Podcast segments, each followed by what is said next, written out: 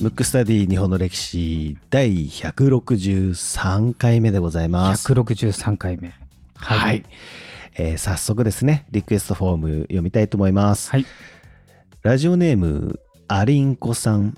リクエスト人物出来事は、岡山四世人と。お、これはちょっと旬の人たちですね。ですね。うんえー山田報告の回とても面白かったです。はい。こういった一般には知られてないけど、実はすごい方のお話とても好きです。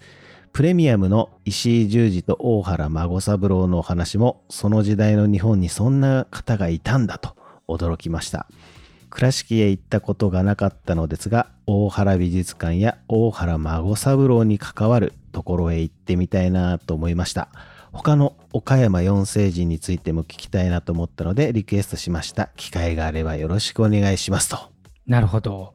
これね、あのもちろん僕うんもやりたいとこなんですけど、ついこの間やったばっかりなんでね、またはい改めて、これはもうすごくいい人ばっかりなんで、やりたいなとそうですね。この通常版のね、リスナーの方では、まあ、まだまだお入りになられてない方が多いと思うんですけども、はい。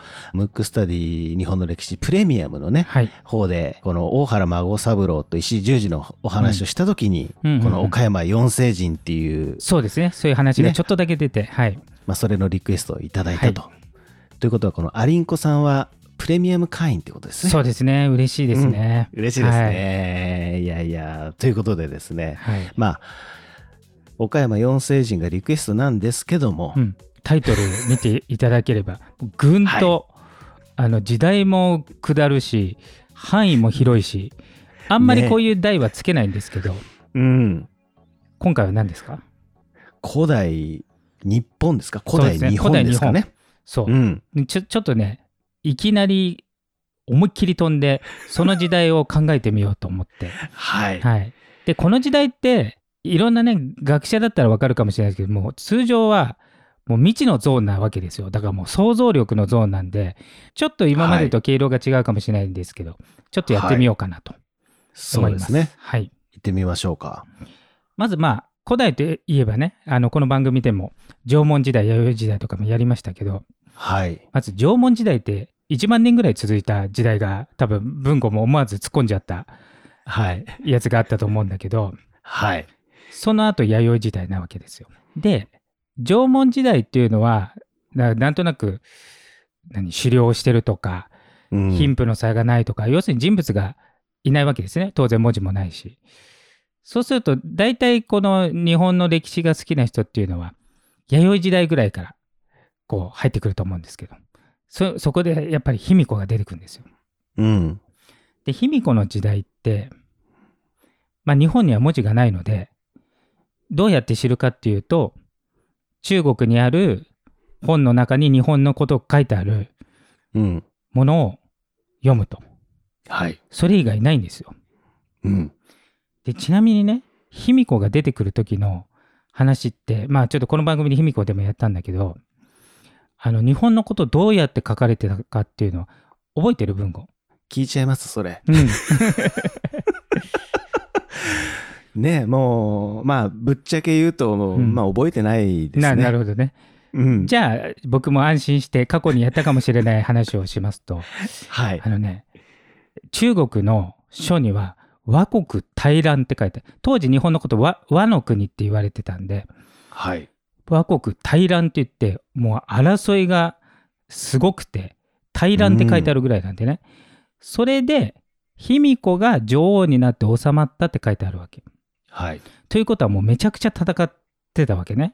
うん。で実際弥生時代の遺跡とかこう見てみるとやっぱりこう例えば骨に傷があったりね、はい。あ、と戦った形跡がある遺跡がボンボン出てくるわけ。ということは中国まあもともと嘘を書くわけないけれども中国で、えー、と書かれてたのまあ、まあ、じ証明はされてるわけね。邪馬台国がどこにあるかは分かんないけどその倭国が乱れてたっていうのはそういうので分かるわけ。うん。でその後卑弥呼が死んだ後って文吾はどうなったか分かる？何もわからない状態。これがね、卑弥呼の次までは分かってるわけ。あ、そうなんですね。次の次か。卑弥呼が死にました。そしたらまた乱れちゃったわけ。だから卑弥呼すごいわけですよ。すごいですね。うん。あの倭国大乱を卑弥呼が女王になることで収まり卑弥呼が死んだらまた乱が起きたわけ、はい。男の人が王になったら乱が起きたわけうん。でしょうがないから男の人ではなくて、えー豊または伊予と呼ばれてる人がまた女の13歳の女の子ですよはい。が女王になったら収まったって書いてある何なんですかね。今ってね女性天皇の問題とかいろいろありますけど女王の方が収まったわけですよ、弥生時代は、はい。うんでそこまでは書かれててうん。でなんで書かれてたかっていうと日本からそういう施設を中国に送ったから中国もその日本で起きてることが分かるから書くわけじゃない。うん。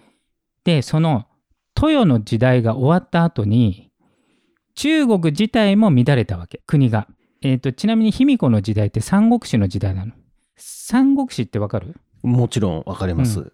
えー義蜀呉の時代があってうんそ、の後義が秦っていう芝居系の人たちに乗っ取られてうん。秦っていう高杉晋作の秦っていう感じの国になりうん。それがまた、えーと中国じゃなくて異民族に襲われて南に逃げるわけではい北は異民族になって南北朝時代って言って中国が乱れちゃうからうん乱れちゃう時代に入るわけ、そうすると乱れたところにさ日本からも施設を送るわけにもいかないしはい。日本も施設を送らなくなったのでうん。全くわからないのそれが空白の4世紀って言われてて5世紀にこれはね日本日本だとまだ文字がないから中国の書だけに和の五王っていうのが突然出てきてはい。その和の五王が中国に朝貢って言ってこう貢ぎ物をこう送って、うん。えー、と後ろ盾になってくれみたいなね感じのことをやったって出てるんだけどはい。この和の五王のことは日本国内では全く全くではないけどなんとなくこうじゃないかって分かってるけど分かってないわけだから4世紀は全く行動が分からずその後和の五王って出てでこの和の五王に相当するんじゃないかっていうのが日本の天皇で、えー、と古墳の時にやった仁徳天皇とかねはい。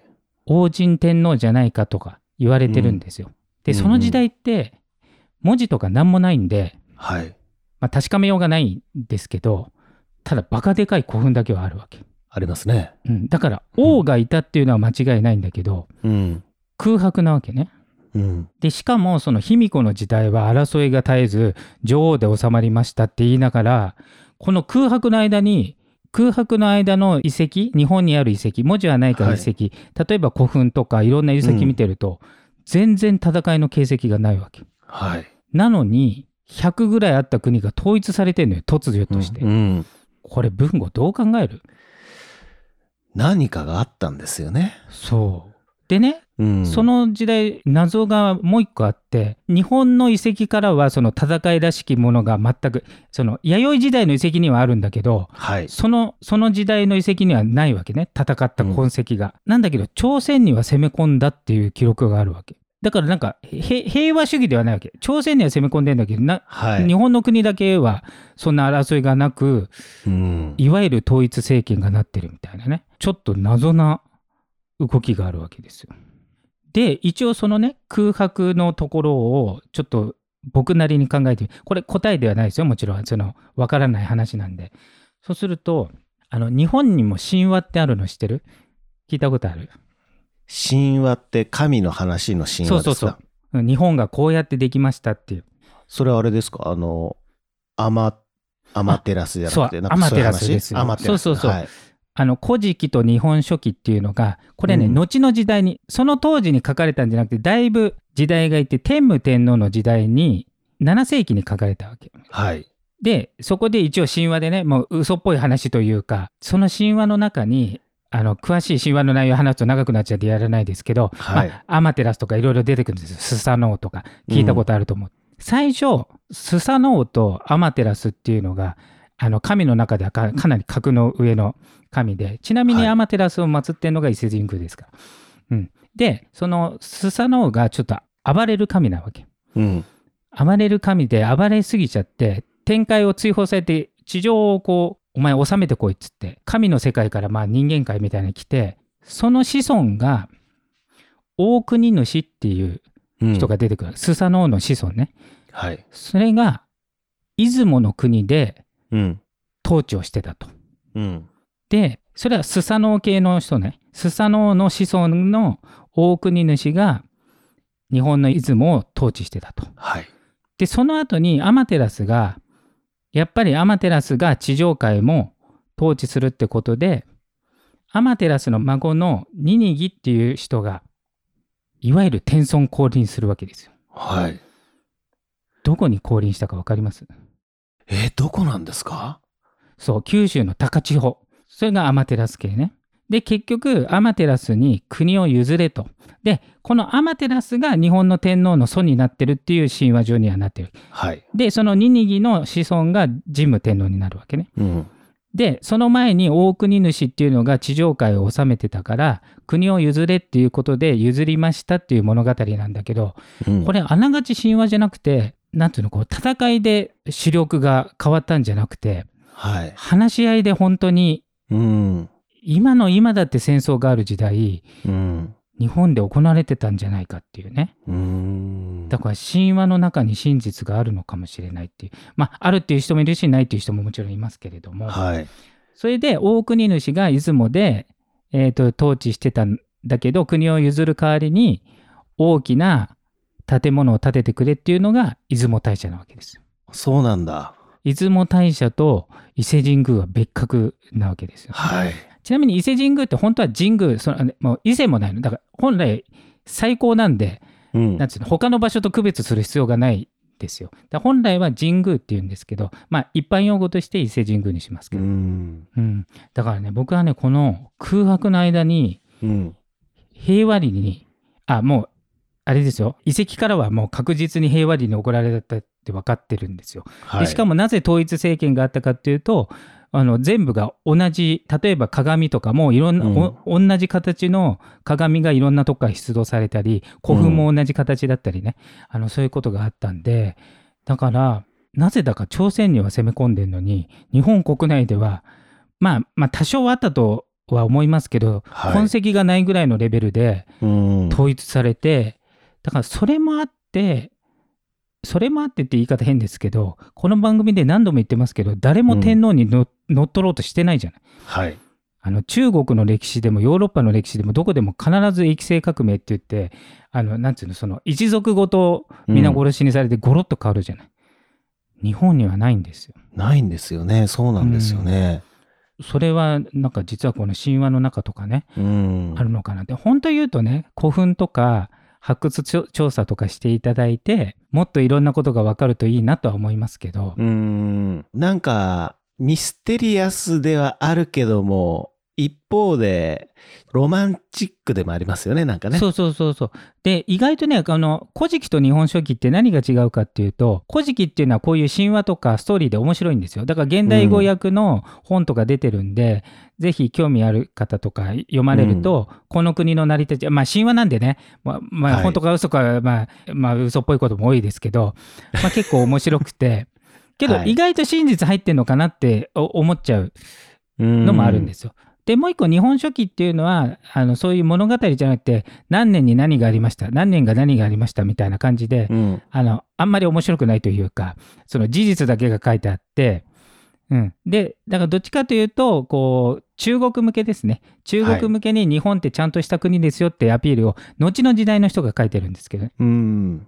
古事記と一緒でだからね古代ってあの未確定なだけにうん。結構ね面白いけど日本オリジナルなことが起きてるんじゃないかって、うん。ちょっとそういう想像をしちゃって。今回このテーマにしたんですけどこれは面白いんでしょうか？何でしょうか、いや、やっぱり改めて話を聞くと、うん。すごく興味は湧きますよね。文献もね、もちろん残ってないし、うん情報として圧倒的に少ないわけじゃないですか。うんうんうんその幕末でどうちゃらこうちゃらっていうのに比べればね。ただこう想像力をかき立てる、なんかすごく楽しいような気がしますけどね。僕はね。そうですね。うん。で、しかも、えっ、と、古事記にはね、大国主は出雲にいて、天孫降臨は九州、高千穂ですよ。うん。で、まあ、その神武天皇が統制って言って、奈良の方に行くわけですよ。はい。で、実際に大和政権があるのは奈良なわけよ。はい。けど、最初に降りたのは出雲と高千穂なんで、だからその広範囲にわたる連合体が、なんつうの、こう、平和裏に行われたみたいな、はい。なんかそこがね、たまらなく日本っぽくて、僕は神話ですけど好きだ、好きだなと思うんですよ。意外と離れてますからね、それぞれそうね。そうそう。で、当時なんて、今よりも多分距離感って違うと思うんで、そうですよね。ねそれをね、争いなく、うん。まあ、その最初はあったにしてもね、はい。その長い期間、天皇家も守られてますし、いまだに、うんなんか不思議な国だなと思ってるんですよね。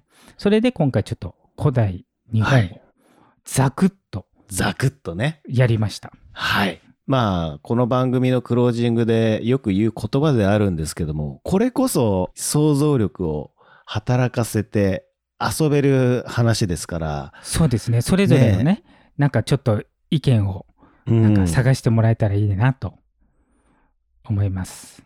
まあ、情報を探ってもね、なかなか、ない、ないですけどね。ね、あの、はすっきりする答えは当然ないんですけども、何かそう思いを巡らせるっていうのはね、あの、歴史好きの方には最高の遊びになるんじゃないうん、ですかね。ちょっとこんな回もいいかなと思いました。ね。ということでですね、えー今回のテーマは古代日本でした。むくむくラジオだべむくむくラジオだべ？むくむくラジオだべ？